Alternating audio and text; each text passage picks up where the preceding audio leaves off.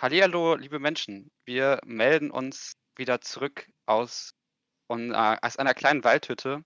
Das letzte Mal waren wir irgendwo in Brasilien in einem kleinen Dorf, äh, haben uns mit bösen Amerikanern angelegt. Und dieses Mal hat es uns in eine Postapokalypse verschlagen, ähm, im tiefen Wald. Allein bin ich natürlich wieder nicht da. Ähm, ich bin heute wieder da mit der großen Horrorexpertin Tabea. Hallo. Und ähm, ihr hört ja, das war beim letzten Mal leider auch so. Dieses Mal muss leider auch das große Genie, der Zankapfel des Podcasts, brauchen wir. Äh, die, der, der große Hero ist leider nicht da, die Koryphäe des Films. David kann heute noch nicht dabei sein. Wir werden ihn natürlich freudig wiedersehen, wenn er beim nächsten Mal hoffentlich dann wieder dabei ist. Wir gehen eigentlich sehr fest davon aus. Ähm, aber wir versuchen jetzt nochmal erbärmlich ihn zu vertreten, aber das äh, hat ja beim letzten Mal schon einigermaßen funktioniert oder nicht funktioniert. Und ähm, ja, worum geht es heute? Wir reden heute über einen Horrorfilm. Das erste Mal, dass wir wirklich mal über einen Horrorfilm sprechen. Vielleicht noch so ein bisschen bei Die Mumie oder Bakurau, aber jetzt geht es eigentlich mal so richtig in das Genre hinein und wir sprechen über It Comes at Night von Trey Edward Schulz.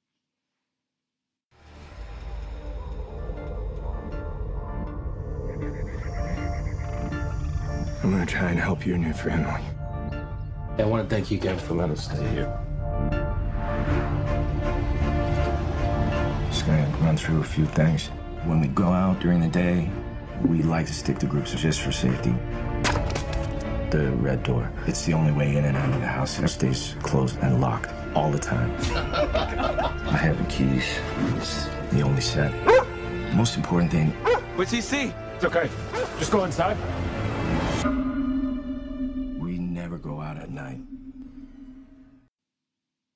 Und dabei möchte ich dich jetzt natürlich erstmal fragen, wie es ja gewohnt ist. Möchtest du uns eine kleine Einführung geben?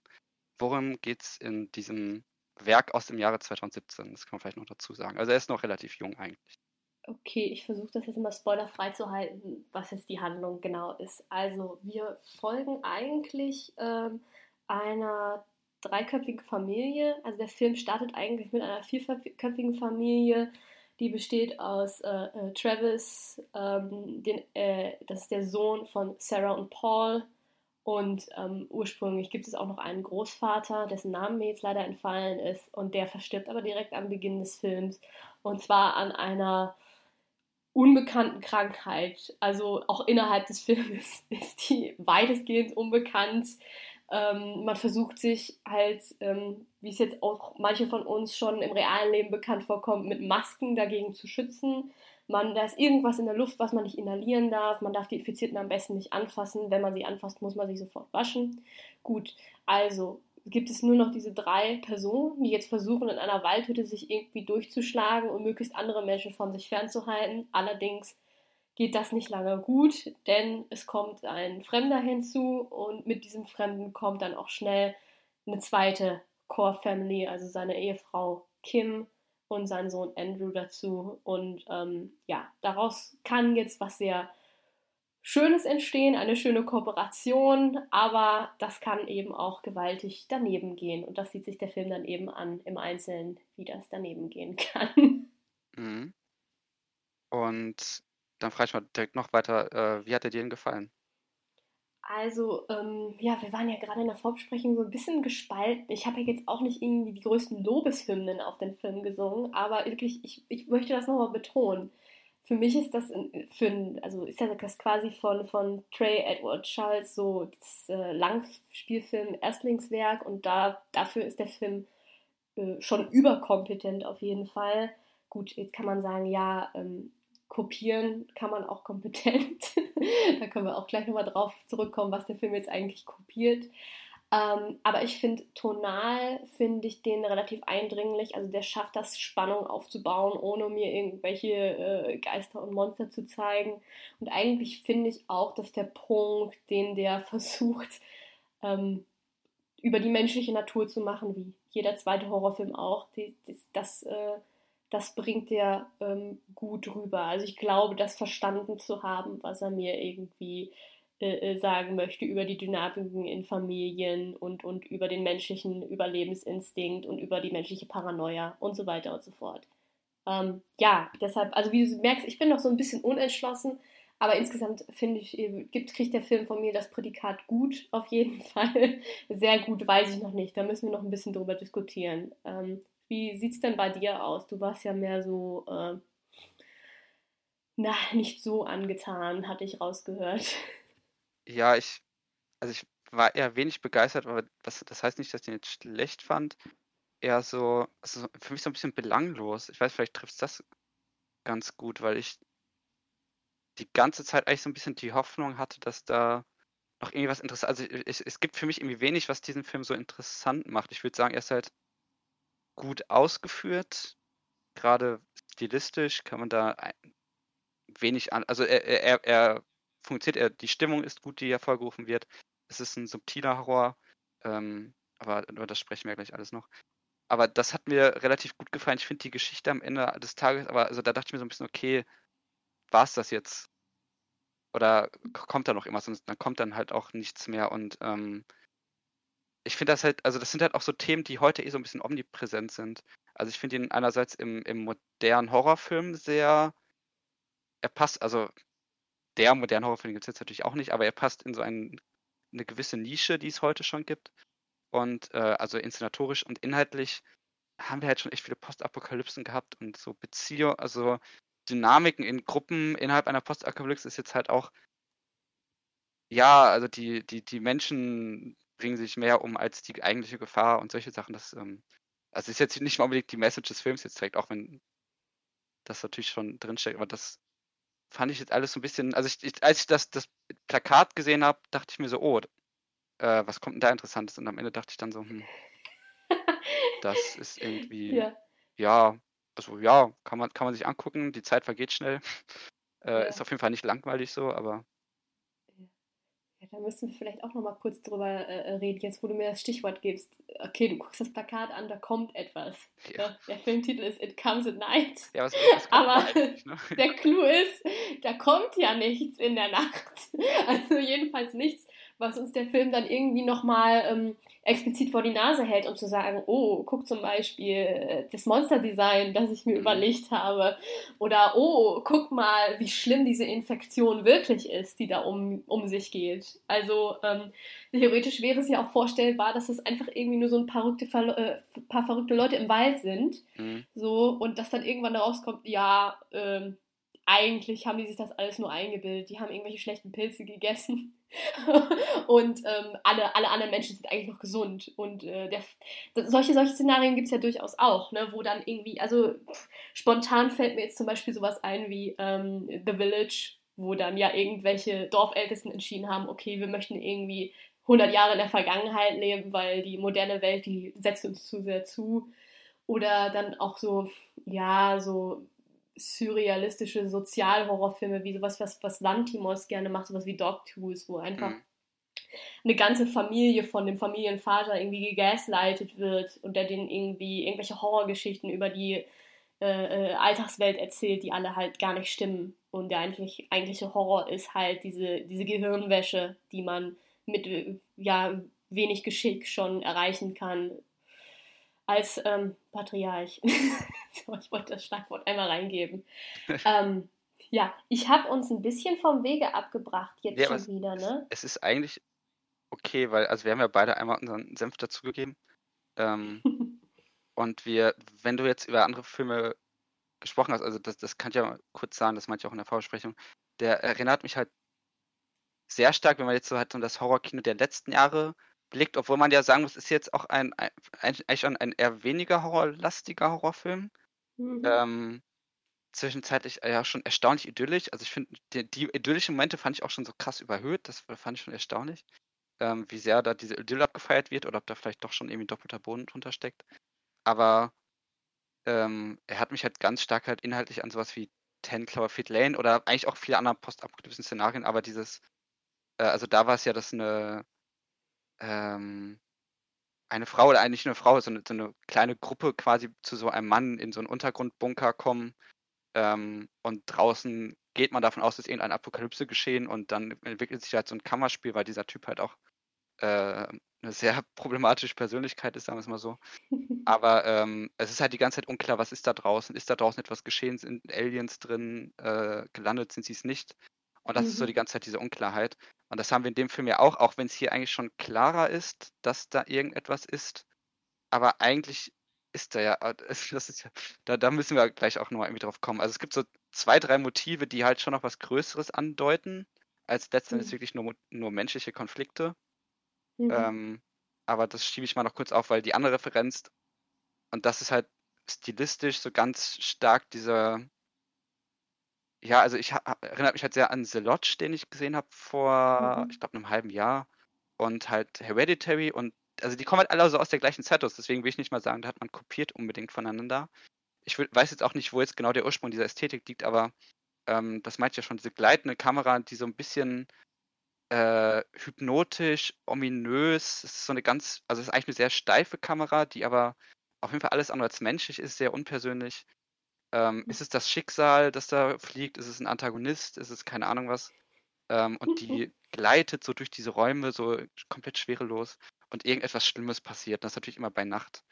Und das ist so mhm. ein, ja, das ist irgendwie so ganz zentral in den letzten Jahren, also zumindest so in den Horrorfilmen, die halt sagen wir jetzt mal, Arzi ist jetzt immer so ein doofer Begriff, aber die irgendwie so alternative sein wollen. Also ähm, ich finde es auch im Midsommar oder sowas gab es auch in einigen Szenen auch, hat man auch sowas drin. Also, mhm. Äh, weiß nicht, Ari Aster, A24 mhm. und Freunde.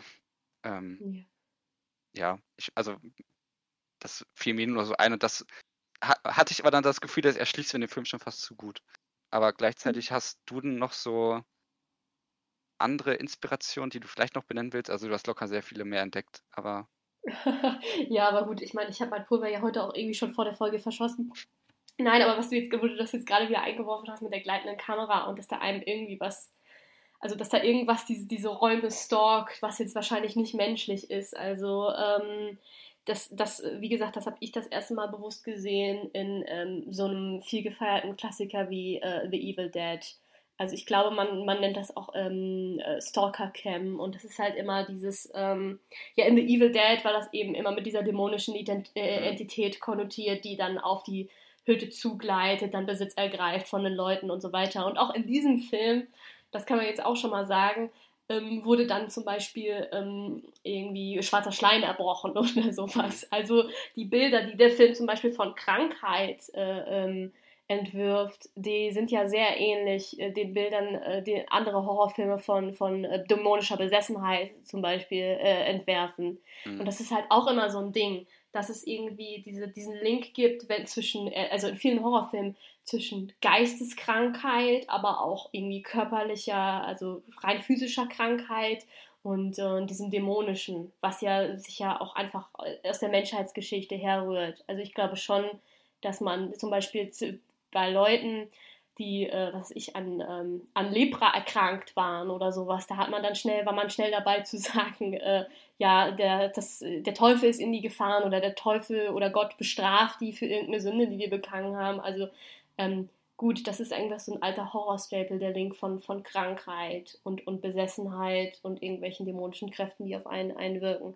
Und zum Thema Krankheit ähm, wollte ich noch anmerken, es gibt ja am Anfang mit diesem, diesen Wink mit dem Zaunpfahl, ähm, und zwar diesen Zoom auf ähm, dieses Gemälde. Das musste ich einmal googeln, weil es ist mir nicht eingefallen, wie dieses Gemälde heißt, obwohl man das, glaube ich, schon an anderen Stellen öfter gesehen hat. Und das ist, ist das der ähm, Triumph des Todes von dem flämischen Künstler Peter Brügel, der Ältere, muss man dazu sagen. Ähm, und das ist halt ein Gemälde aus dem, 15, äh, nee, aus dem 16. Jahrhundert und stellt halt ähm, ja auch so ein apokalyptisches Szenario dar, wird aber auch irgendwie mit einer äh, künstlerischen Auseinandersetzung mit der Pest irgendwie gleichgesetzt. Also mhm. ja, gut. Ähm, und mehr, ja, an dieser Stelle würde ich jetzt mehr, mehr äh, äh Horrorfilmreferenzen und so jetzt noch gar nicht äh, irgendwie auspacken. Ähm, aber grundsätzlich nochmal, was du jetzt sagtest zu ähm, ja, diesen arzigen äh, A24-Horrorfilm. Das äh, finde ich ja auch interessant, dass das jetzt so in den, in den Mainstream rüber schwappt, ähm, was irgendwie vor ein paar Jahren halt noch so ein reiner Festivalfilm gewesen will. Also auch keine Ahnung, irgendwie It Comes at Night trägt ja auch das Markenzeichen von so klassischen Festival-Horror. Äh, äh und dazu abgrenzen wollte ich ja so ein bisschen so Sachen wie halt so die Insidious-Reihe und, und dann diese ganzen, ähm, ja, ich sag mal, Social Media, Social Media is Evil Horrorfilme, sowas wie Unfriended und, und so, was ja auch irgendwie schon wieder ähm, keinen mehr äh, aus dem Wohnzimmer hervorlockt. Also ich glaube, die Filme sind irgendwie jetzt schon nicht mehr im Mainstream-Horror-Kino in. Ja, hm. man könnte mal überlegen, wo das Kino jetzt insgesamt hingeht. Ob wir jetzt irgendwann nur noch Arthouse-Filme im Horrorgenre haben. Das wäre wünschenswert.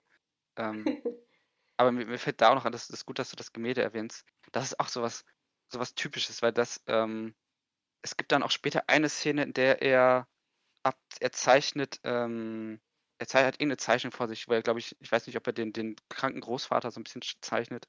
Es ist auf jeden Fall auch irgendeine schlimme Erfahrung, die der Sohn dort verarbeitet, also Travis.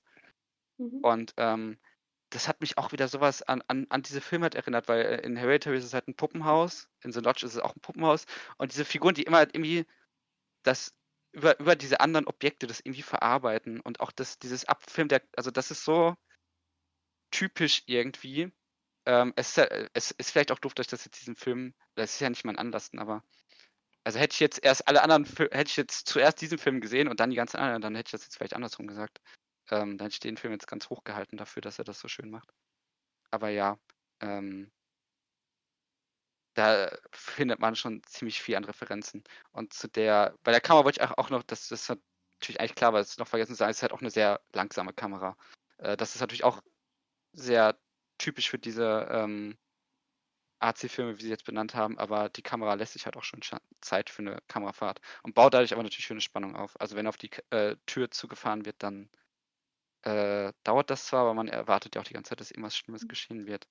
Und ich würde damit direkt fragen, vielleicht auch kommen wir damit auch schon fast zu so einem großen Punkt, ähm, weil es gibt ja halt so zwei, drei Motive, die irgendwie ja schon noch auf mehr hindeuten. So ein bisschen frage ich mich auch so ein bisschen, ob man über einerseits über diese rote Tür so ein bisschen mal philosophieren kann. Äh, mhm. Weil ich habe das Gefühl, die wird eigentlich Anlass geben für vieles, auch wenn mir gar nicht so viele Gedanken da kamen, außer dass es halt natürlich irgendwie so ein Grenzpunkt ist. Ähm, und halt vielleicht so ein bisschen mal überlegen, ob es vielleicht halt schon noch irgendein It gibt, das at night kommt. Ähm, und irgendwas hat, also wir haben auch noch mega viel Albtraumszenen, was ich auch ein bisschen ermüdend fand irgendwann. Mhm. Dass hm. es wirklich so oft geschieht und wir auch, äh, es äh, ist ja auch äh, interessant, dass wir das Ganze halt auch aus der Sicht des ähm, Jungen sehen und sein Trauma, das habe ich bisschen gefragt, besteht sein Trauma eigentlich halt nur daraus, dass der Großvater tot ist? Ähm, weil es wirkt ja schon irgendwie, als sei es mehr, auch wenn das, also irgendwie ist das so der Auslösepunkt, aber den, also so viele Albträume, die den heimsuchen. Äh, und natürlich seine eigene Krankheit, die. Okay, das war jetzt eigentlich schon ein Spoiler, ne? die anstehen ja, wird. Aber wir sind eh im Spoiler-Part. Spoiler, also. glaube ich, raus, einfach, ja. Ja, also jetzt ist es schon so weitreichend gefunden. Also hast du so irgendwie Gedanken dazu, gibt es vielleicht noch irgendwas, was darüber hinausgeht, zu der Tür, zum It, zu hm, das, die Tür, ähm, das It und seine, also Travis Träume. Gut, ja, also ähm, das, das, das, waren so die Punkte, wo ich so dachte, okay, da könnte man ja. noch über den, über die menschliche Dynamik rausgehen, über die müssen wir gleich natürlich auch einmal sprechen, aber. Ja, ja, auf jeden Fall. Ähm, da kommt man wirklich bei dem Film nicht umhin, um, um die, den menschlichen Horror. Also ähm, nein, also die Tür, ähm, die habe hab ich mir auch sofort äh, äh, näher angeguckt, habe sie dann aber irgendwie zwischenzeitlich wieder vergessen äh, weil mir das ein bisschen zu hoch war, glaube ich. Ich habe den Film halt nicht irgendwie auf meinem intellektuellen Höhepunkt genossen, muss ich sagen. Also das Einzige, was mir dazu aufgefallen ist, ist ähm, A, dass du viel, du hast einfach unheimlich viele Horrorfilme oder aber auch klassische äh, äh, äh Gothic Novel Literatur, wo dann irgendwelche verschlossenen Zimmer, verschlossene Türen und sowas mhm. Äh, vorkommen. Und ähm, die rote Tür, dann ist ja immer eigentlich was ähm, etwas, was äh, durch die rote Tür kommt immer etwas ins Haus, was da nicht rein soll und was dann irgendwie die, die Verhältnisse in einem, in einem Haus durcheinander bringt, äh, komplett. Also im ersten Moment ist es halt Will, der durch die rote Tür kommt, also der, der, äh, das Familienoberhaupt der anderen Familie. Mhm. Und äh, im, im zweiten Moment, wo diese rote Tür zentral wird, also sie wird immer zwischendurch trotzdem nochmal auch irgendwie in den Traumsequenzen und in, in diesen Szenen gezeigt, wo Travis nachts irgendwie mit der Laterne an seinen Lauschspot, sage ich jetzt mal, geht gezeigt.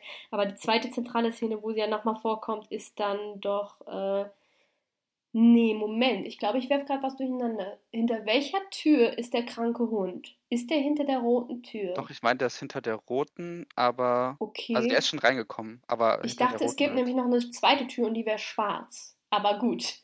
Äh, Ich glaube nicht. Und dann kommt ja die Debatte, wer eigentlich die Tür aufgemacht hat. Ähm, ja, ja, genau.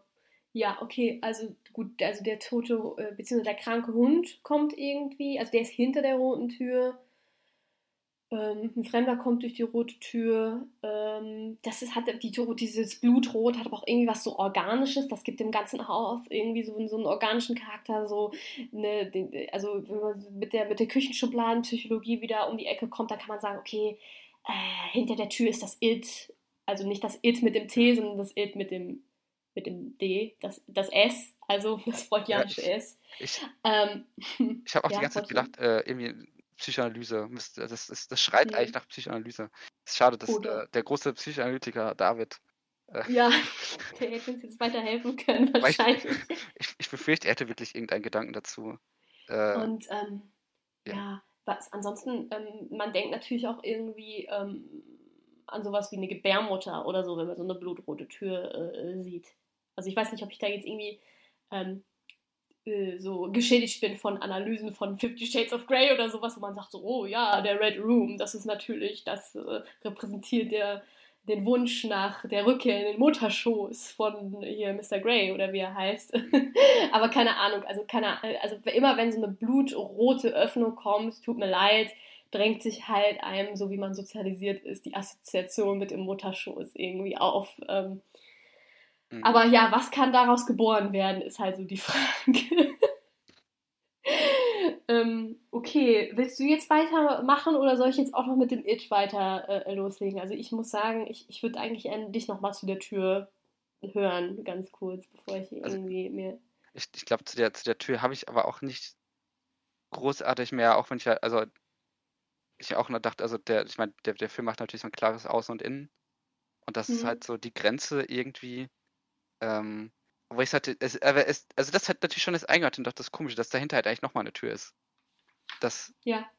das ist halt schon irgendwie eine Tür im Haus ist und dass es eigentlich so ein komischer Zwischenraum ist, der dort abgegrenzt wird. Ähm, es ist, wir sind jetzt leider auch keine Ar- Architektur, also ich bin jetzt, habe jetzt leider keine Architektur studiert, ähm, um da jetzt großartig mehr was zu ziehen. Aber ja, irgendwie diese, diese Abgrenzung, diese Grenze, diese psychoanalytische Aufladung, die man die immer sehen kann, die ich jetzt aber auch nicht so richtig deuten kann, aber irgendwie, äh, äh, ja, bei allem, was Farbe rot ist.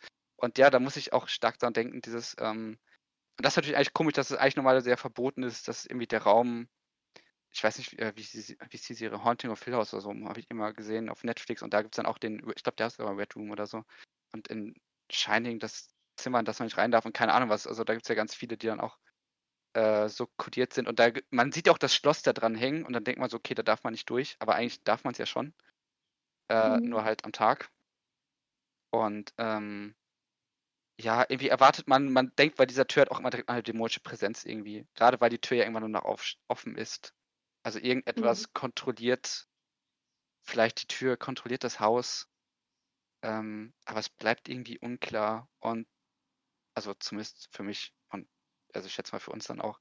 Ähm, aber damit kann man ja vielleicht dann zum It übergehen und da bin ich mir aber halt auch so sicher. Man kann halt irgendwie sagen, ja, was, was kommt denn nachts? Also nachts kommen halt die Albträume. Nachts haben wir die Kamera, die ähm, schön gleitet. Also es ist schon irgendetwas Unheimliches, es ist da. Ähm, es ist es bleibt ja auch irgendwie unklar, wie die. Also es gibt ja so ein, zwei Sachen, so der, der, ähm, wie ist der An Andrew, ne? Der Sohn? Andrew ist der kleine Sohn Genau. von, äh, von Will, ja. der ja irgendwann im Zimmer nebenan schläft. Also, man, ich weiß nicht, ist der schlafgewandelt? Das sind alles Momente, wo ich denke, okay, es könnte irgendwie eine Art Präsenz geben. Man könnte jetzt das It aber irgendwie auch so plump sowas sagen wie, aber dann macht das mit der Nacht auch keinen Sinn. Irgendwie, ja, das Schlimme im Menschen, aber das kommt ja nicht nur nachts. Ähm, aber ja, irgendwas bricht nachts hervor. Aber wenn es jetzt wirklich nur die Albträume sind, dann wäre es halt ein bisschen plump. Also, ich kann mir auch nicht so einen richtigen Reim draus machen. Also der Film suggeriert ja auch irgendwie, ähm, dass es irgendwas Übernatürliches im Wald gibt. Zum Beispiel, ähm, wenn äh, Travis und Andrew zeichnen, glaube ich, beide irgendwelche komischen Gestalten im Wald. Äh, also die sehen dann irgendwie, ähm, weiß nicht, also entweder sind Menschen mit Masken in, in so Kapuzen oder es sind irgendwelche ähm, ja, weiß nicht, dämonischen Wesen mit, mit Totenköpfen statt, statt Gesichtern, aber also das ist halt auch super, super diffus, was der Film damit eigentlich jetzt irgendwie ähm, äh, äh, suggerieren will, dass da wirklich, dass Travis zum Beispiel wirklich was im Wald gesehen hat, wenn er diesen einen, äh, ja, man weiß jetzt nicht, ob es eine Traumsequenz ist. Es ist, nachdem sein Hund Stanley verschwindet jede Jahr wieder mit der Laterne in den Wald, obwohl nachts rausgehen ja absolut verboten ist. Mhm. Und dann hört er den Hund nochmal bellen und dann auf einmal ist es radikal still.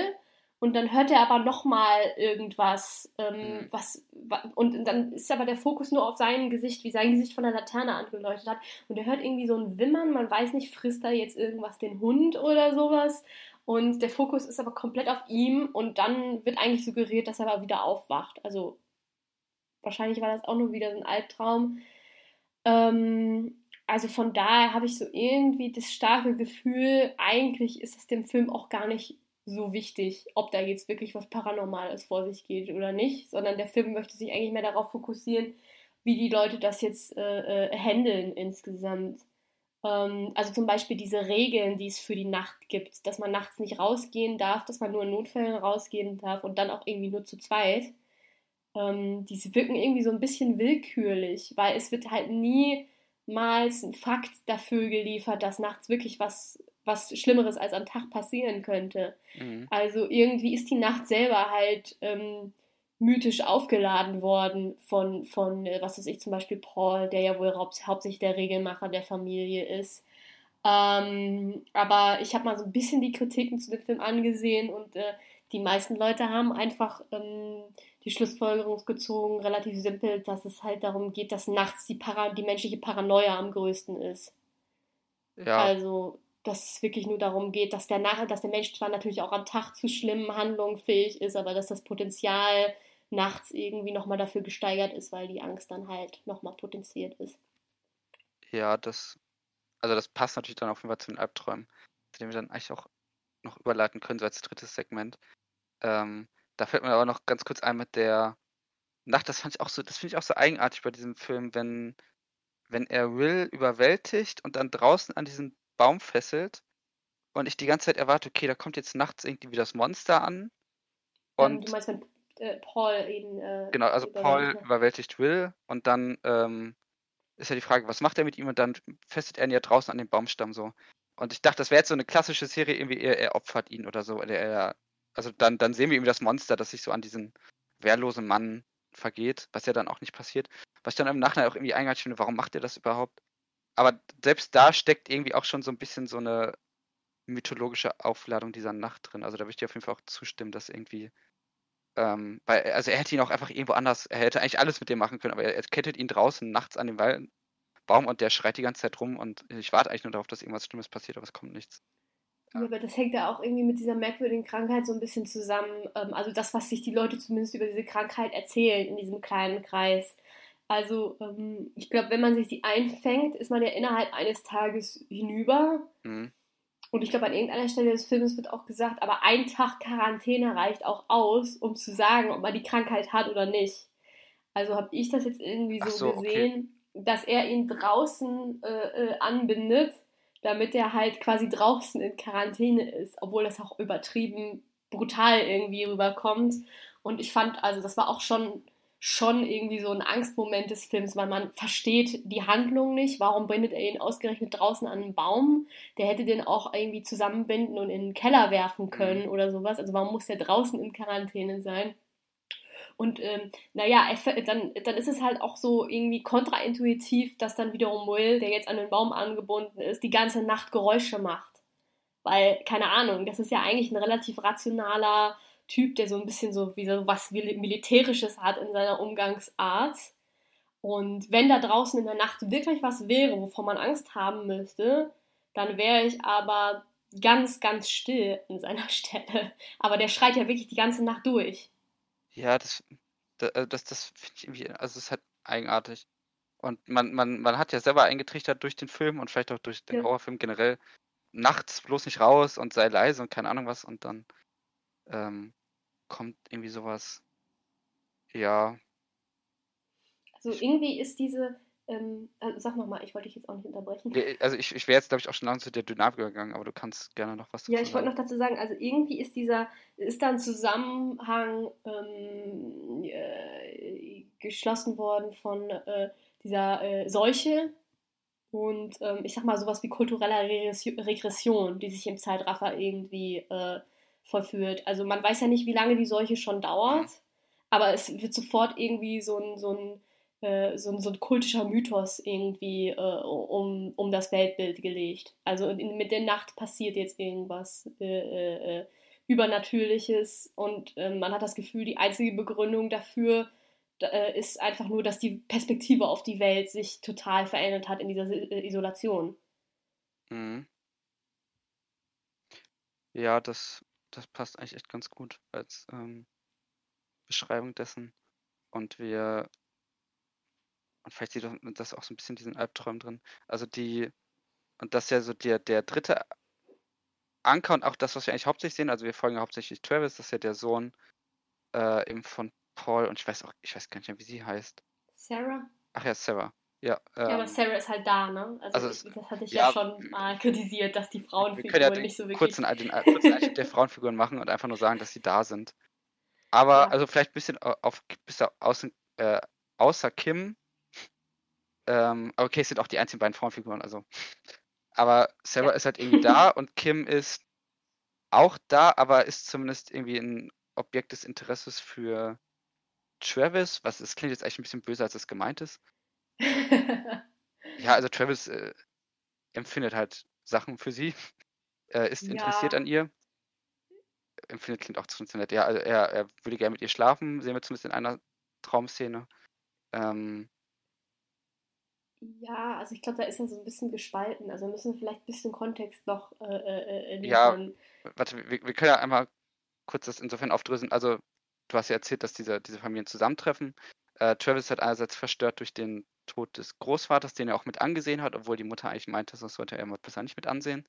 Der, Den Mhm. Großvater sieht er, glaube ich, auch in zwei Albtraumszenen sogar, wenn ich mich jetzt nicht falsch entsinne. Ähm, der dann halt so krank vor ihm sitzt und irgendwie rumschreit oder er sieht den von hinten. Ähm, das sind auch vielleicht die einzigen Momente, die vielleicht so ein bisschen Richtung Jumpscare gehen, sonst haben wir sowas eigentlich kaum. Also ich glaube in zwei, drei Szenen, wenn überhaupt. Mhm. Also es ist schon sehr atmosphärischer Horror, was ja auf jeden Fall schon mal ein Pluspunkt ist. Und ähm, dann kommen eben irgendwann diese Familien zusammen, weil die Angst besteht, dass ähm, Will, also man ist sich irgendwie unsicher, lügt er oder sagt er die Wahrheit damit, dass er noch eine Familie hat, aber er kennt ja die Location des Hauses, das heißt, man kann ihn nicht so einfach gehen lassen. Und ähm, sie werden ja auch überfallen auf dem Weg dann später. Das heißt, es ist, diese Paranoia ist vielleicht auch schon ein bisschen angebracht in dieser Welt. Es gibt Plünderer oder Kultisten oder was auch immer das für Menschen eigentlich sind, das erfahren wir nicht. Mhm. Und dann ähm, kommen die halt zusammen in diesem Haus, äh, leben dort zusammen so ein bisschen getrennt und äh, wir erleben halt erstmal so eine, ein sehr überhöhtes Familienidyll. Also das sind sehr ausgeleuchtete Bilder, an denen plötzlich so, ich glaube so fast so in Slow Motion so ein bisschen äh, Familienszenen präsentiert werden, wie sie dann gemeinsam das Holz hacken und äh, sich so ein bisschen liebkosen alle und ähm, eigentlich alles ganz schön und dann merken wir aber natürlich schnell, und es wird auch gesagt, das ist natürlich trotzdem ähm, vielleicht schon fast mehr so eine Zweckbeziehung, die dort aufrechterhalten wird. Und gleichzeitig freut sich Travis irgendwie sehr darüber. Also man sieht auch in einzelnen, er belauscht die ja auch über, den, über diesen Dachboden. Mhm. Und ähm, man merkt, dass er dort halt so ein bisschen auf jeden Fall Sympathien für die hat und er lacht ja auch irgendwie mit in einer Szene, wenn die irgendwie einen Scherz machen, dann lacht er so ein bisschen für sich allein auf dem Dachboden. Und gleichzeitig hat er sich halt so ein bisschen in sie verguckt. Also es wird zumindest so ein bisschen angedeutet, ähm, was aber gleichzeitig auch so eine unangenehme Szene ist, wenn die dann beide halt nachts sprechen, weil irgendwie beide können nachts nicht schlafen und dann kommen die zusammen und reden miteinander und dann Mhm. wird das auch in diesem Gespräch so ein bisschen angedeutet und irgendwie ist, äh, äh, entsteht daraus aber auch ein recht großes Unwohlsein. Ja. Ja gut, also ähm, das, das stimmt, das ist mir auch aufgefallen. Das wird irgendwie angedeutet, dass da irgendwie so, so sexuelle Spannung besteht, wenn die beiden sich äh, äh, in der Küche treffen. Also ähm, gut, vielleicht äh, habe ich das auch irgendwie äh, überbewertet, aber es wird einerseits wird zum Beispiel wird über Süßigkeiten geredet und keine Ahnung, dafür für mich irgendwie so diese Assoziation von, von Sex und Süßigkeiten war aus irgendeinem Grund da. Aus irgendeinem Grund haben Süßigkeiten für mich in so einem Kontext was Anzügliches. Frag mich bitte nicht warum. und dann ähm, signalisiert sie ja so ein bisschen halb ihr Interesse. Sie fragt ja, ähm, wie alt bist du? Dann sagt er 17 und dann sagt sie so, oh ja, ich war nicht viel älter als du, als ich meinen Mann äh, äh, kennengelernt habe. Und es ist irgendwie, weiß nicht, der ist irgendwie, der Ton ist so ein bisschen bedeutungsschwanger ähm, und davor ist hier dann diese Albtraumszene, wo im Prinzip ähm, ja Kim zu ihm ans Bett kommt, ihn verführt und ihm aber dann ähm, in, den, ja, in den Mund erbricht oder spuckt. Jetzt wäre der Punkt, wo ich eigentlich über Drag Me to Hell ähm, reden könnte, aber ich glaube, das schieben wir mal auf oder lassen es ganz sein. Ähm, also da ist auf jeden Fall dieses, es ist ja auch so ein, so ein fast, ich will jetzt nicht sagen ausgelutschtes Horrormotiv, aber eins der häufigsten Horrormotive überhaupt, diese Verbindung von, von irgendwelchen Angstelementen des Films und äh, erwachender Sexualität. So, das ist ja, äh, erwachende Sexualität ist im Horrorfilm besonders schlimm. Und auch in diesem Film ist ja eigentlich Travis ja, ich sag mal, Erwachen als Mann so schon irgendwie ein impliziter Konfliktpunkt, weil wir haben halt irgendwie so eine relativ rigide Struktur, die komplett kontrolliert wird von seinem Vater Paul. Ähm, und es ist irgendwie, äh, Travis ist jetzt in eine Situation geraten, wo er wahrscheinlich dieses Haus nicht irgendwie verlassen kann, um seinen eigenen Weg in der Welt zu gehen. Also es ist irgendwie für, für Travis als junger Mann ist das so eine Dead-End-World geworden.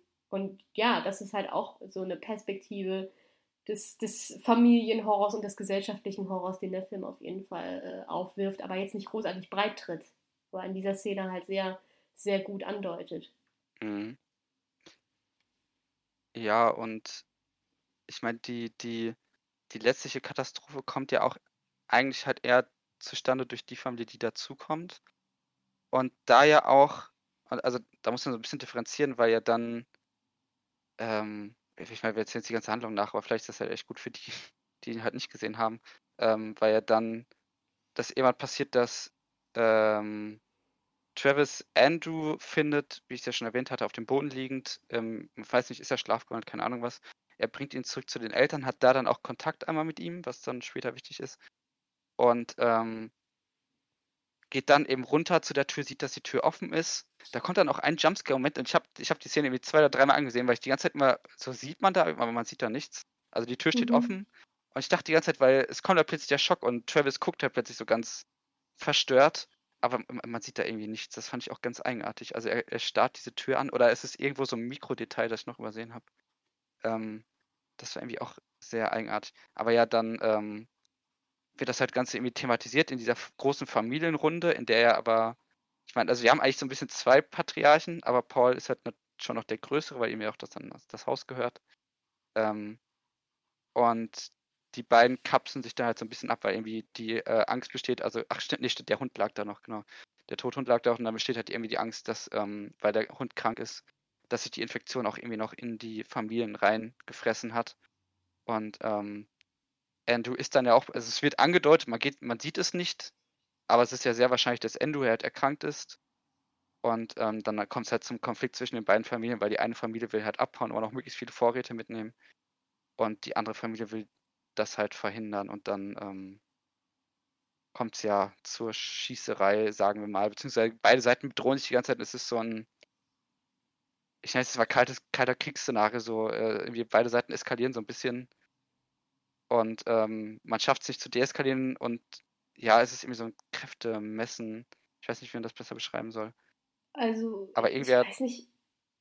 drückt ja. zuerst ab. Also ähm, äh, ich könnte dir das jetzt genau nacherzählen, wer wann wen bedroht und wer abdrückt letztendlich. Also es ist ja letztendlich ähm, Sarah, äh, äh, die äh, Will erschießt und daraufhin steht Paul auf und ähm, nachdem er schon übelst blutig geschlagen worden ist und schießt dann Andrew in den Rücken, woraufhin Kim, also die Mutter, auch keinen Lebenswillen mehr hat. Die wird dann auch einfach noch erschossen.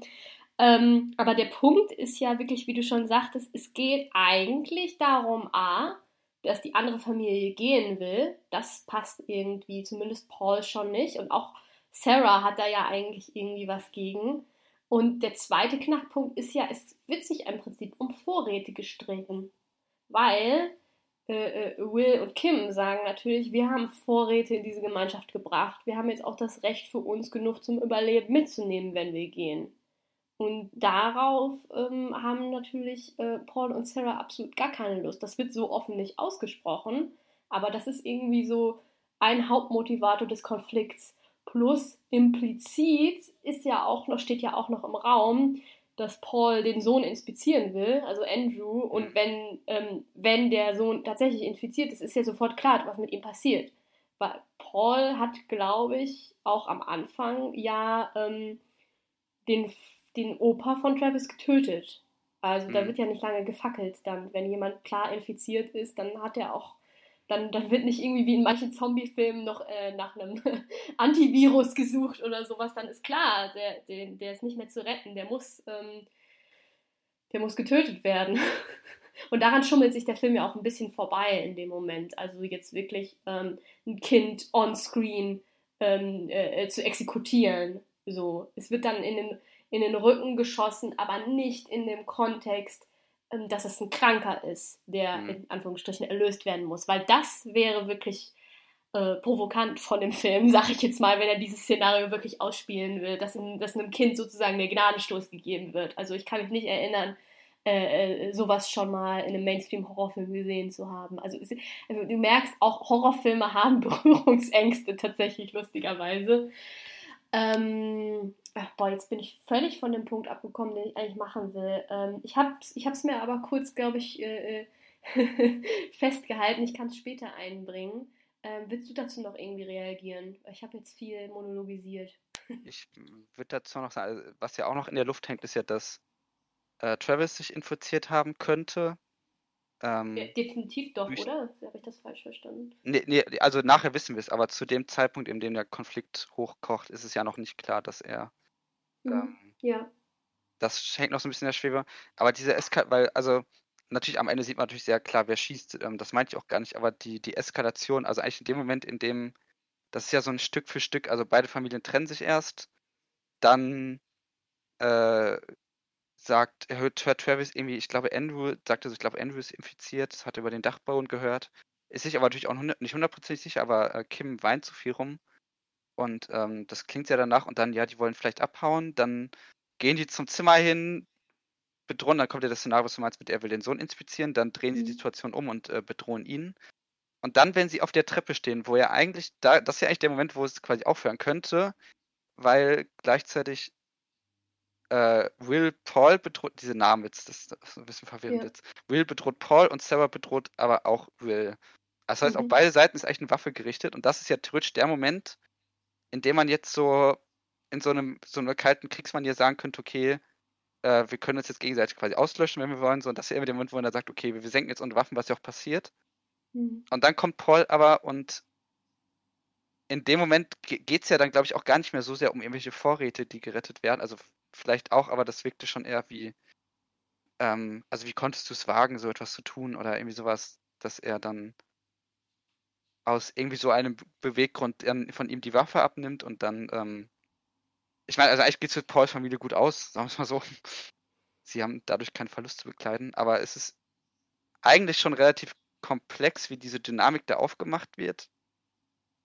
Ähm, aber, also jetzt, mein, wenn ich jetzt meine Anfangskritik zurück gehe, finde ich es halt eigentlich dann ein bisschen schade, dass das eigentlich so die große Sache des ähm, Films ist. Aber du wolltest eigentlich noch zu einem anderen Argument gehen. Mehr habe ich zu ja, auch zu sagen. Aber das, das führt mich, was du jetzt gerade so erzählst, das führt mich, glaube ich, so ein bisschen dahin, was ich auf jeden Fall zu dem Film irgendwie noch anmerken wollte und zu dieser komischen Gemeinschaft, die der Film dann uns da irgendwie vorsetzt, die ähm, ja dann ab der Hälfte des Films auch irgendwie so ja, sie erst zu diesem riesen Idyll aufgebaut wird, aber dann letztendlich doch zum Scheitern verurteilt ist. Ähm, und äh, ja, ich meine, ich habe irgendwie immer das Gefühl gehabt bei dem Konflikt am Ende, es geht darum, dass zum Beispiel so jemand wie Paul, also äh, der, äh, der halt sehr auf den Erhalt seiner eigenen kleinen, kleinen Familie fixiert ist, dass der in dem Moment, wo jetzt die andere Familie das Haus verlassen würde, die ja quasi nur noch als potenzielle ähm, Konkurrenten um Ressourcen sehen würde und als potenzielle Bedrohung. Also ich das wird nicht klar gesagt, aber man hat irgendwie das Gefühl, ab dem Moment, wo Will halt Paul bedroht mit einer Waffe, spielt sich bereits in Pauls Kopf das Szenario ab, ja, ja, wenn wir die jetzt gehen lassen, die mhm. kommen wieder in der Nacht und die holen sich alle unsere Vorräte und unser Haus wahrscheinlich noch oben drauf. Also ähm, dieses, dieses, diese Freund- oder Feind-Kategorien, in denen Paul denkt, die sind halt sehr schwarz oder weiß. Wenn man dem einmal irgendwie äh, ähm, querkommt, dann ist man eigentlich für immer auf der falschen Seite und ähm, weil eben nur in diesen Leben- und Tod-Kategorien gedacht wird. Also da wird ähm, nie wirklich versucht zu verhandeln, zum Beispiel darüber, wie viel an Vorräten die mitnehmen dürfen. Mhm. Es wird irgendwie sofort zu der Waffe gegriffen und es ist auch sofort irgendwie klar, dass Paul das Recht hat, alles zu kontrollieren, was in diesem Haus, in dem die wohnen, äh, passiert. Also die erste Transgression ist ja eigentlich schon, dass Paul nicht in das Zimmer zur Inspektion gelassen wird. Das ist ja eigentlich schon ein bisschen pervers, wie da das Recht des Hausherrn bemüht wird. So, ja, ist mir jetzt egal, ob ihr jetzt mit dem äh, Problem mit eurem Kind irgendwie erstmal unter äh, euch äh, äh, dealen wollt. Ich habe aber das Recht, alles zu erfahren, was unter diesen, äh, diesem Häuserdach vor sich geht. Also ähm, dieses, ähm, diese total rigide Gemeinschaft, die da eigentlich die ja keine richtige Demokratie ist, sondern eigentlich nur nach dem Regelwerk von, Regelwerk von Paul funktionieren soll. Die ist halt irgendwie so ein ja, zum Scheitern verurteiltes soziales Experiment. also ich habe irgendwie das Gefühl, ähm, zum Beispiel diese Kontaktregelung ähm, zwischen, zwischen den Familien und den Individuen in, in den geschlossenen Familien, die sind irgendwie total willkürlich. Also schon am Ende, wo, wo irgendwie im Raum steht, dass Travis infiziert sein könnte, sagt der Vater nur, okay, wir müssen uns jetzt alle äh, ähm, waschen. Und die erste Reaktion von Travis Mutter wiederum ist, ihn zu küssen. Mhm. Das war so der Moment, wo ich dachte, Moment. also der Vater sagt eigentlich, wenn wir den Verdacht haben, dass jemand infiziert ist, fassen wir den auf keinen Fall an und wir isolieren uns jetzt selbst. Aber die Mutter ist halt... Ähm, sofort dabei, wieder ihren Sohn zu begrabbeln. Und auch am Anfang, als die ähm, neue Familie ankommt, also, also Will und Kim und der Sohn, ist man ja eigentlich sogar erfreut, dass diese Familie ankommt. Die werden auch sofort angefasst, wo ich mir gedacht hätte, so, Moment, müssten eigentlich nicht nach Pauls Regeln äh, Neuankömmlinge äh, äh, sofort in Quarantäne. Also eigentlich, wer, wer angefasst werden darf in diesem Film, ist sehr lange davon abhängig, wie stehe ich eigentlich zu diesen Menschen. So, will ich die irgendwie zu meiner Community zählen oder äh, äh, sehe ich die mehr als Konkurrent oder als Feindbild? Und ähm, nachdem, das ist das Letzte, was ich jetzt noch sagen möchte, was aber mir total aufgefallen ist, eklatant, nachdem ähm, Paul sowohl Kim als auch ihren Sohn erschossen hat, ähm, kommt ja Travis aus dem Haus gerannt und guckt ihn irgendwie über die Distanz ähm, ein bisschen entgeistert an. Und ich habe irgendwie das Gefühl, in, in diesem Moment wird irgendwie, ja, Travis vielleicht bewusst, dass dieses ganze System, was Paul da versucht aufrechtzuerhalten, dass das sowieso zum Scheitern äh, äh, verurteilt ist. Also man hat am Ende das Gefühl, dieses Sterben an der Krankheit, ja, das ist irgendwie Sterben an Infektion, aber es ist auch irgendwie Resignation, so vor diesem ganzen ähm, System, vor diesen, ja, diesen Zyklen der scheiternden Gemeinschaft, die sich halt irgendwie selbst in sich dezimiert. Also man hat das Gefühl, es könnte sogar impliziert sein, dass diese ganze Seuche schon länger geht und dass man sich zwischendurch immer wieder andere Leute ins Haus holt, aber dass das immer wieder eskaliert. Mhm. Weil der, die, die Mutter sagt ja, es ist, so, es ist eine logische Option, diese andere Familie zu uns zu holen. Und der äh, Vater ist ja relativ abwehrend äh, äh, äh, gegenüber diesem Vorschlag der Kooperation. So, als ob er schon das Gefühl hat, so, ah, Kooperation funktioniert für uns eigentlich gar nicht so gut. Ich muss mir gerade irgendwie so lustig vorstellen. Ich hoffe, der Film hätte noch, gehen noch so fünf Minuten weiter und dann siehst du so, am Ende zieht so die nächste Familie in dieses Haus ein und es wiederholt sich so alles. Also, das wäre richtig billig, aber ich finde die Vorstellung gerade irgendwie lustig. Äh, nee, äh, aber wenn du von es, diesen Zyklen sprichst, die sich dann eigentlich. Ja. Nein, aber ich habe mir am Ende, am Ende, wirklich überlegt, okay, das Bild äh, von den beiden am Tisch äh, zum Schluss, äh, das ist ja relativ äh, äh, äh, auch resigniert von deren Seite, mhm. aber man hat das Gefühl, die machen so weiter. Und die machen gegebenenfalls auch so weiter, dass die sich nochmal Leute ins Haus holen, aber das wird wahrscheinlich nochmal scheitern. Ja, ich, ich glaube, da, da macht der Film das so ein bisschen so, weil bei Paul auch, du hast ja von Freund-Feind-Kategorie gesprochen, ich finde aber, also ich finde halt Freund passt gar nicht so gut, weil der, das gibt es ja eigentlich auch gar nicht mehr. Also, ähm, selbst wenn wir ja dieses Idyll sehen, aber er sagt ja irgendwann auch, aber den sollte man nicht zu sehr trauen oder einfach anderen Menschen außerhalb der Familie. Es gibt halt die Familie so, die steht natürlich über allem ähm, und ist auch eigentlich unhinterfragt und die anderen, das sind so, ich will jetzt nicht sagen, so ökonomisch gesehen, aber es steckt ja schon so ein Pragmatismus dahinter. Also auch allein, dass sie die in das Haus geholt haben, einfach nur damit die nicht ähm, sie verraten können, das ist ja auch schon eigentlich ein ganz eigenartiger Gedanke, so ein äh, Internalisieren oder wie man das auch immer nennen will. Da könnte da könnte, da hätten wir, glaube ich, noch lange drüber philosophieren können, fällt mir gerade mal ein. Aber machen wir jetzt, glaube ich, nicht mehr. Ähm, aber ja, das ist irgendwie, also das ist jetzt, man könnte jetzt nicht sagen, okay, vielleicht muss Paul wieder Freundschaft für sich entdecken oder irgendwie auch äh, Vertrauen haben, aber keine Ahnung, also ich glaube, da ist dann diese Welt, die dann auch dargestellt wird, irgendwie, also ich glaube, der Film legt das Problem auf jeden Fall schon so ein bisschen in diesem System an, aber irgendwie auch in dieser unkonkreten Welt, die irgendwie auch das nicht zulässt, dass irgendwie eine Idylle zustande kommen kann. Also ich bin mir nicht so ganz sicher, aber diese Krankheit, also das ist ja schon eigenartig, dass halt dann diese Krankheit plötzlich bei Andrew auftaucht. Ähm, ja, wobei das bis zum Schluss nicht geklärt ist, ob, ob Andrew zum Beispiel wirklich tatsächlich infiziert ist. Ja, ja, also das Also ich, ich finde, es, es wirkt schon sehr danach so, wie es inszeniert wird, aber ja, also es, das bleibt unklar, wie eigentlich sehr vieles. Mhm, ja. Aber ja, also wirklich, ich habe ich hab das Gefühl, dass es wirklich schon auf sowas ja, relativ Basales hinausläuft, wie dieses System funktioniert nicht, wenn man halt ähm, Vertrauen nicht als Währung hat innerhalb dieser Gemeinschaft, die sie versuchen zu bilden. Also Kooperation ohne eine gewisse Vertrauensbasis ist halt äh, nur in der idealen Welt quasi möglich und da diese, dieses Überlebensszenario relativ weit entfernt ist von der idealen Welt, äh, eskaliert das natürlich noch härter und noch schneller, als es jetzt, ich sag mal, mit so unseren Alltagsbelastungen eskalieren würde. Ja, ja, es ist eigentlich ein Film, der auch schön Latenz, also das Konzept der Latenz nahelegt, weil irgendwie in jedem Konflikt natürlich auch immer so ein bisschen schwelt, wie du es ja schon gesagt hast, man, die denken schon nach vorne, was wird mit den Vorräten sein, was geschieht. Also es sind, werden eigentlich sehr viele alte Sachen abgewegt und hinter allem steht aber halt so eine krasse Paranoia irgendwie mhm. vor etwas, ja, und was man so nicht kennt.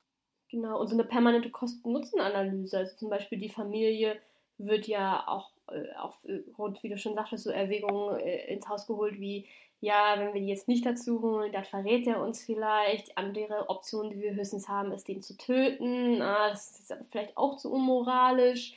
Ähm, ja, und wenn wir die dazu holen, dann sind, haben wir ja auch mehr Köpfe unterm Dach. Das heißt, wenn wir wieder von irgendwelchen Fremden äh, nachts überrascht werden, dann können wir uns besser verteidigen, weil wir sind ja mehr Leute und so weiter und so fort. Also das ist schon die ganze Zeit irgendwie so eine Ökonomie des Zusammenlebens. Ja, und das finde ich halt so, ich meine, also das, das merkt man jetzt erst richtig, wenn du redest, das muss man auf der Zunge zergehen lassen. Du hast die Wahl zwischen, du bringst ihn um oder du ziehst mit ihm zusammen. Also das ist ja. Ja, Je länger man darüber nachdenkt, desto eigenartiger ist das eigentlich auch, dass es gemacht wird. Aber ja, es ist auf jeden Fall eine ganz krasse ökonomische, so ein bisschen vielleicht zu den Feind ganz nah halten, obwohl es ja, also Feind klingt jetzt zu hart dafür, aber die Person halt schon ganz nah bei sich halten, damit man sie halt auch in so einer, äh, ja, überwachen kann eigentlich. Mhm, ja, genau. Ja, es gibt ja schon auch für, für Paul, für die Paul-Figur geht es zumindest über Kontrolle und Überwachung. Mhm. Also der Sohn, der wird ja auch so ein bisschen unmündig gehalten. Für einen 17-jährigen äh, jungen Mann in einem Survival-Horror-Szenario macht er sehr wenig. Der ist sehr häuslich, Travis. Mhm eigentlich. Ähm, ich weiß nicht, ob da auch irgendwie, also das ist natürlich auffällig an dem Film, bloß dass ich jetzt diese Bombe jetzt, jetzt erst platzen lasse, aber ich lasse jetzt nochmal kurz die Race-Bombe platzen. Ach ja. Also auch, das ist ja auch ein ganz neues Phänomen, ähm, dass man jetzt bewusst mehr äh, schwarze Protagonisten hat in Horrorfilmen. Also Horror, wie die meisten Filme sind ja Horrorfilme auch äh, ziemlich weiß gewesen eigentlich immer. Und dann gab es ja noch so unangenehme äh, äh, Tropen wie, ja, wenn es einen schwarzen Charakter gibt in einem Horrorfilm, dann stirbt er garantiert zuerst. Und leider be bewahrheitete sich das dann auch irgendwie noch in der Mehrheit der Filme immer wieder. Und äh, äh hier haben wir ähm, eine, eine schwarze Identifikationsfigur. Und ich habe aber auch überlegt, ob dieses Häusliche und dieses Unmündighalten, ob das ein bisschen was mit, mit Travis Hybrid-Natur äh, äh, zu tun hat. Dass der halt aus einem aus einer äh, äh, gemischten Ehe hervorgegangen ist. Aber, ähm, also weil der Film schon auch Sozialkritik an, anspricht, zumindest was so Klassenkonflikte äh, angeht. Also da mhm. wird jetzt zwischen Will und Paul verglichen, so, ja, was warst du denn vor, vor der Katastrophe? Ja, ich war nur so ein kleiner Handwerker, sagt dann Will. Ja, Paul wiederum war aber zum Beispiel Lehrer und ich gehe jetzt mal davon aus, dass er nicht Grundschullehrer äh, war, also war schon was Besseres. Er war, er war Geschichtslehrer, das habe ich mir aufgeschrieben ja, nicht an der Grundschule, weil in der Grundschule lernt man nicht Geschichte. Also war bestimmt eine tolle Schule, auf jeden Fall.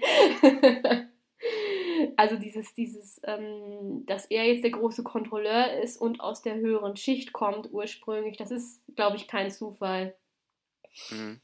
Dass der Film uns das so kommuniziert. Aber wie gesagt, ähm, also ich wollte jetzt einfach nochmal das, das äh, einwerfen als, als äh, äh, grundsätzlichen ähm, Kommentar, dass mir das halt ähm, ins Auge gefallen ist, dass, äh, dass ein schwarzer Protagonist immer noch rar ist in dem mhm. Genre.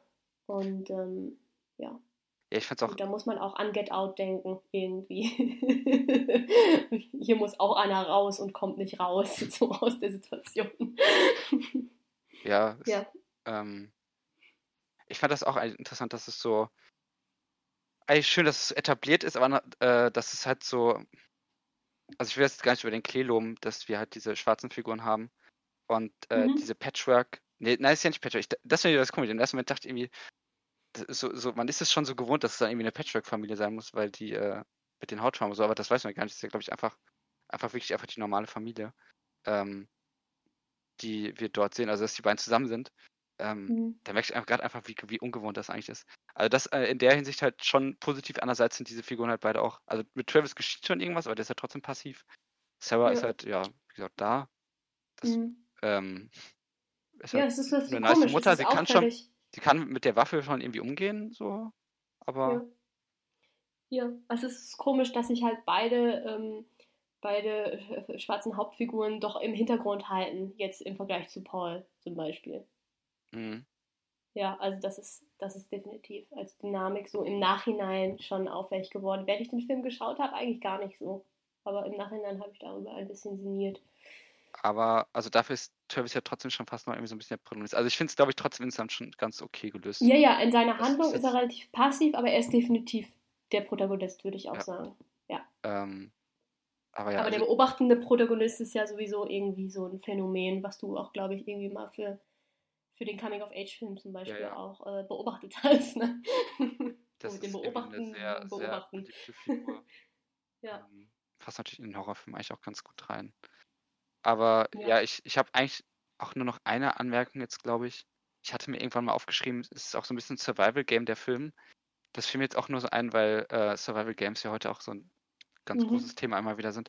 Und ich finde, also einerseits, weil es ist halt auch wirklich so ein Survival-Ding, weil wir haben ja darüber gesprochen, Kosten, Nutzen, Vorräte, ja. äh, geh nur, geh nicht tags dahin. Das, das hat halt auch ganz stark was von so einem von Survival Games, die wir halt heute irgendwie haben. Ja, ja, es hat was, ja, aber es hat was wirklich was Gamiges, ja. Ist, und äh, also auch allein, wie man als, als äh, Zuschauer und Zuschauerin aktiviert wird irgendwie.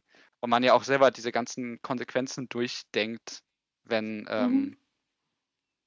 Paul irgendwie überlegt, mache ich jetzt das oder das und dann, also das hat natürlich das Kino generell, dass man mitdenkt, aber es passt hier auch in diesen Charakter nochmal gut rein, dass ja. man irgendwie überlegt, okay, äh, war, wenn die jetzt drei Tage wegfahren, äh, reicht das dann irgendwie noch, was passiert auf dem Weg, äh, was machen die, also man wird irgendwie schon ein bisschen aktiviert, der Zuschauer. Mhm. Ja, ja, stimmt. Also das, aber mehr habe ich jetzt glaube ich auch nicht dazu. Ich weiß nicht, ob du noch irgendwas, also allgemein zum Film bin ich jetzt glaube ich auch durch. Äh, ich glaube auch, ich bin für heute leer gesprochen. Ich finde, wir haben eine Menge aus dem Film rausgeholt, dafür, dass du am Anfang nicht so überzeugt warst, dass er überhaupt irgendwas Neues noch bringt. Ähm, ich würde sagen, wir gehen jetzt einfach nahtlos in die Filmempfehlungen über. Ähm, hab ein bisschen Gnade mit mir und versuche die Filmempfehlungen heute kürzer anzuteasen. Dieser das beim letzten Mal. Weil ich zerfließe gerade einfach. Ich muss die Aufnahme gleich mal beenden. Ähm, aber willst du starten oder soll ich? Ja, ich kann auch gerne äh, vorlegen. Also ähm, jetzt mal ganz platt, jetzt wo ich ja schon irgendwie angefangen habe mit Peel und Get Out oder so, wollte ich einmal ähm, empfehlen von 1992 äh, Candyman von äh, Bernard Rose. Ähm, das ist halt ähm, ja diesmal kein Horrorfilm mit einem schwarzen Protagonisten, sondern mit einem ähm, schwarzen Antagonisten, aber es ist halt sehr, sehr interessant, was der Film halt äh, fabriziert mit diesem ganzen Mythos, so wer hat Angst vorm schwarzen Mann oder so und ähm, wie der sich aus, ähm, äh, auseinandersetzt mit, ich sag mal, ähm, weißen, liberalen äh, Intellektualismus und wie der sich dann äh, ins Verhältnis setzt zu ähm, ja, der, der Civil Rights Movement und, und der Unterdrückung äh, von schwarzen Amerikanern und so weiter. Und ähm, die zweite Empfehlung wäre, ich bleibe jetzt einfach bei diesem Horrorfilm, wo jemand übelst krank wird oder wo jemand exorziert werden muss. Und zwar wäre das ähm, The Wailing von 2016 von äh, Na Hong Jin.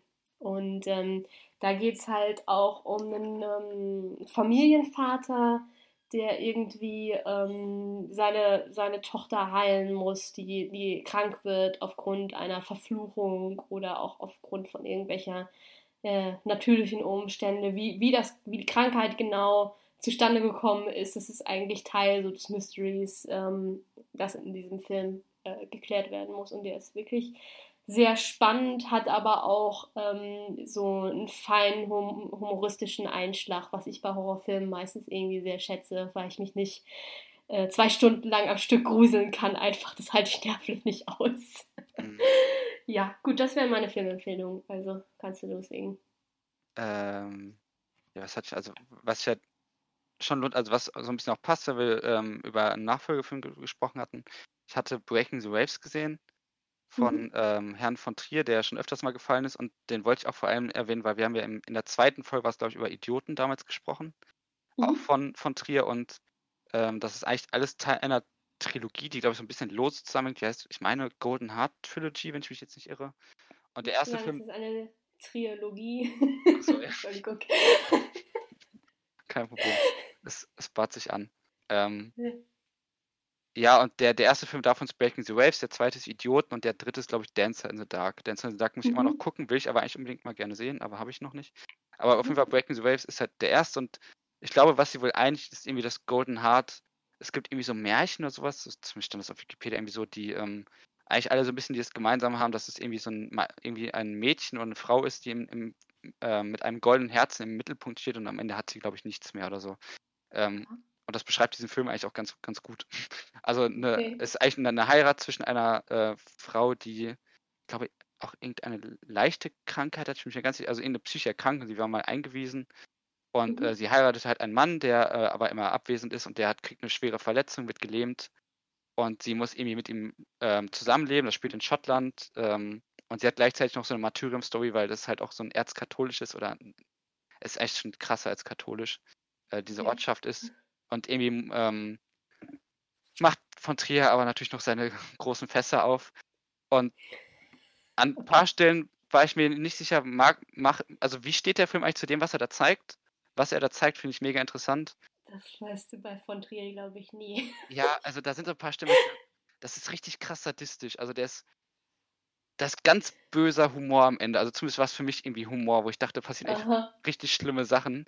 Und der, der, der quält halt seine Frauen, also der quält auch gerne Männerfiguren, aber seine die Frauen quält er, glaube ich, nochmal mehr. Ich habe manchmal das Gefühl, ähm, Lars von Trier versucht einfach seinen Frauenhass ein bisschen auf Film zu bannen und therapiert sich selber. Also er will gut sein, glaube ich. Ich hatte mal eine absolute Abneigung gegen Lars von Trier. Mittlerweile bin ich davon wieder ein bisschen runter. Also äh, ja, es klingt auf jeden Fall interessant. Ja, es, ist, es ist irgendwie eigenartig, weil, also äh, ich, nee, ich kann jetzt nicht weiter ins Detail gehen. Aber ich dachte, dachte mir auch so, ähm, der muss das eigentlich irgendwie lustig meinen, was er da gerade macht. Und ich glaube, der, hat- der hat halt auch so einen ganz eigenen Humor. Aber das ist jetzt auch kein Film, den muss ich mir jetzt nicht nochmal angucken. Aber ich bin irgendwie immer ein bisschen beeindruckt, dass er das macht. Ich weiß nicht, das ist irgendwie. Also ich finde Lars von Trier ist immer interessant, selbst wenn man es scheiße findet, weil das sind halt immer, immer sehr eigenartige, radikale Filmchen, ähm, die auch ästhetisch halt schon immer sehr besonders sind. Das, also ist auch ein Mhm. Dogma-Film. Ähm, Mhm. Aber egal, so viel dazu. Äh, das war jetzt auch das meiste, was ich sagen wollte. Ich hatte nur zwei andere, aber da nenne ich jetzt vielleicht nur kurz die Namen. Äh, Mhm. Swi- Swimming Pool von äh, François Ozon. Oh, ja, schön. Den mag ich, mochte ich sehr gerne. Ähm, wir hatten über Ozon schon mal immer gesprochen. Also eine Autorin äh, trifft auf eine alte Autorin, Krimi-Autorin macht einen Urlaub quasi in einem französischen Landhaus durch ihren Verleger und trifft dort auf eine sehr freilebige Tochter des Mhm. Verlegers und äh, die wird ihre Muse und da kommt auch noch so ein Erotik-Thriller raus, der aber irgendwie schon, Mhm. also mochte ich echt gerne. Und Beautiful mochte ich auch sehr gerne. Ähm, geschrieben mit IU von Alejandro González Inarritu, der Birdman Revenant-Typ. Äh, Mhm. So ein Drogensozialdrama nenne ich es. Das trifft eigentlich nicht so richtig, weil es ein sehr poetischer, melancholischer Film mit einem sehr tollen Javier Bardem in der Hauptrolle. Mhm. Und äh, hat einen Soundtrack von dem Typen, der den Last of Us Soundtrack gemacht hat und den liebe ich halt über alles. Ähm, und das ist irgendwie sehr toll, weil wie er das eigentlich erzählt. Ähm, und auch sehr drastisch und niederschmetternd. Aber egal, ähm, das wären meine Empfehlungen. Auch hoffentlich kürzer gehalten als sonst. Okay, kurze Rückfrage, bevor wir uns verabschieden aus Interesse. Ähm, The Last of Us, war das, ähm, habe ich das jetzt richtig abgespeichert als, äh, als Videospiel? Ja, Ja, oder? ja. Das ist dieses, ähm, ja, dann weiß ich, welches du meinst. ja, okay. passt, auch, passt auch eigentlich zum Thema heute, was es auch ja, passt zur Thematik total. und Infektion und ähm, Ja, eigentlich ein sehr gutes Spiel, hätte ich auch mal wieder Bock. Naja, wie auch immer. Okay, ich würde sagen, wir machen den Schlussstrich, bevor wir jetzt noch in die Videogame-Debatte einsteigen. Ja, dann äh, äh, danke an dich, Lukas. Danke fürs Zuhören. Und ja, dann hoffe ich, dass wir euch bald wieder begrüßen dürfen und dann hoffentlich auch wieder mit David im Schlepptau, der uns ein bisschen äh, zügelt. okay. Ciao. Ciao.